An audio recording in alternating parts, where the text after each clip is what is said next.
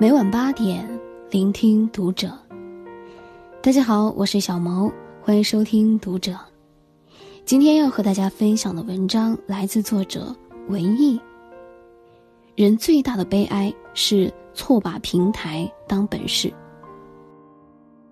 郭德纲曾经在节目中讲过一件事：多年以前，岳云鹏刚刚走红的那阵子，找他拍戏的剧组络绎不绝。面对各种名利的诱惑，岳云鹏一度迷失其中，内心也开始变得膨胀起来。这种苗头被师傅郭德纲看在眼里，他找到岳云鹏，狠狠地泼了他一头冷水。为什么找你拍戏？是因为你会演戏吗？你可以会，也可以不会，但是你要记住，你是说相声的。人家找你，并不是因为你演戏演得有多么好，而是因为你在德云社说相声，你还有点腕儿，用你是为了给他们的戏添彩。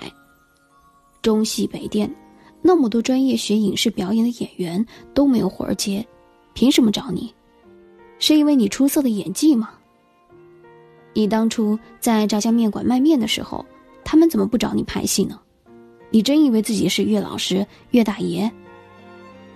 岳云鹏听完师傅的这番教训，顿感羞愧不已，从此呢，把重心放在了相声上，扎扎实实的苦练技艺。通过十年时间，积累了深厚的功底，才成了如今红透半边天、身价不菲的相声艺人。人最大的悲哀，就是把平台的影响力当做自己的实力，却忘了该如何去精进和成长。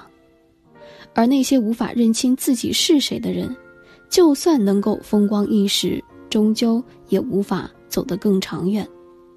只有时刻保持危机意识，在自己的专业领域持续的深耕下去，让自己变得足够强大、足够优秀，即使他日离开平台，也不愁找不到更好的出路。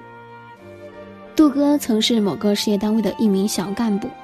当年的他手中握有实权，很多人都会主动来巴结他、讨好他，明里暗里的给他送礼，三天两头的邀请他出席各类的饭局。那个时候的杜哥过得很是风光，走到哪儿都感觉自己倍有面子。后来有次因为工作上的事情，杜哥和上级领导闹了矛盾，一气之下便向单位递交了离职申请，并放言道。天下之大，此处不留爷，自有留爷处。后来，杜哥给那些曾经对他奉承有加的人打电话，让他们帮忙推荐工作。当然，很多人听说杜哥从原单位离职后，都纷纷变脸，找出各种借口来搪塞他。这时的杜哥才开始重新审视起自己来。三十多岁的人，这些年来基本上都是在吃吃喝喝中度过，能力没有丝毫的长进，前程令人堪忧。他感叹：“原以为自己有多么厉害，可是离开那个位置之后，才看清楚自己究竟几斤几两。”巴菲特曾经说过一句名言：“只有在潮水退去的时候，才会知道谁一直在裸泳。”你身边会不会也存在着这样的人，经常洋洋自得地吹嘘自己多有本事，似乎拥有呼风唤雨的能力，实际上，并不见得他有多么厉害，不过是因为他身处的平台的资源足够的优质罢了。终日生活在平台的光环之下，往往会不自觉地生出一种优越感来，把平台的资源视作自身的一部分。长久下去，便会逐渐放松对自己的要求，变得不思进取。一旦平台发生变动，往往会对他们造成致命性的冲击。前阵子，著名演员阿诺·施瓦辛格在社交媒体上发布了一张自己露宿街头的照片。照片中的施瓦辛格裹着睡袋，在健美先生的铜像下睡觉，看起来格外凄凉。他为其配文称。时代如此变化，事情的原委还要追溯到施瓦辛格在加利福尼亚州任州长时，他出席了这家以他的雕像为名的酒店的开业典礼。当时酒店的工作人员向施瓦辛格允诺，会为他预留一间房间，欢迎他随时过来。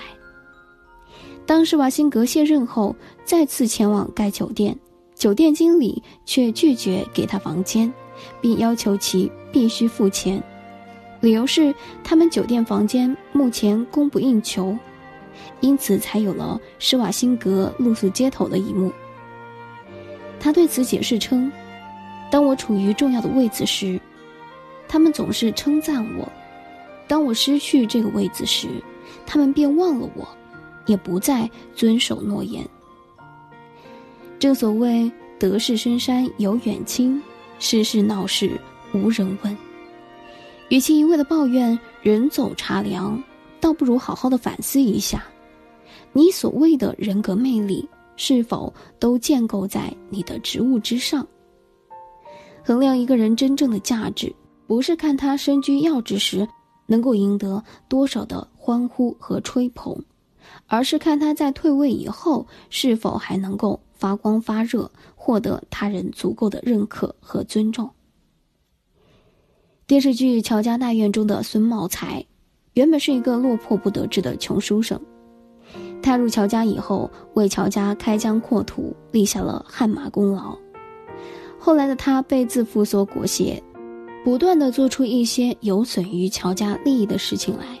以至于被乔家彻底的扫地出门，想要东山再起的孙茂才转而投奔乔家的竞争对手钱家，并对钱家说道：“我能帮乔家成就大业，也能帮你赚到大钱。”只见钱家不急不缓地对他说了一句：“不是你成就了乔家的生意，而是乔家的生意成就了你。”这个故事也正说明了一个道理。如果没有别人所提供的平台，你很难实现自己的一番抱负。所以，永远不要高估了自己的能力和影响力，而忽视了平台的重要性。我的大伯，很多年前在一家福利不错的国企任职，当时的他工作特别清闲，还领着一份不菲的薪水，日子可谓过得平稳而安逸。然而，大伯并没有让自己一直安于现状。在二十八岁那年，他主动的向单位提出了辞职，然后跟朋友下海经商。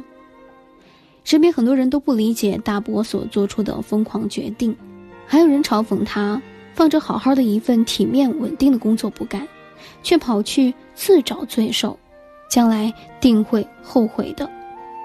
在那个到处充满机遇和风口的时代。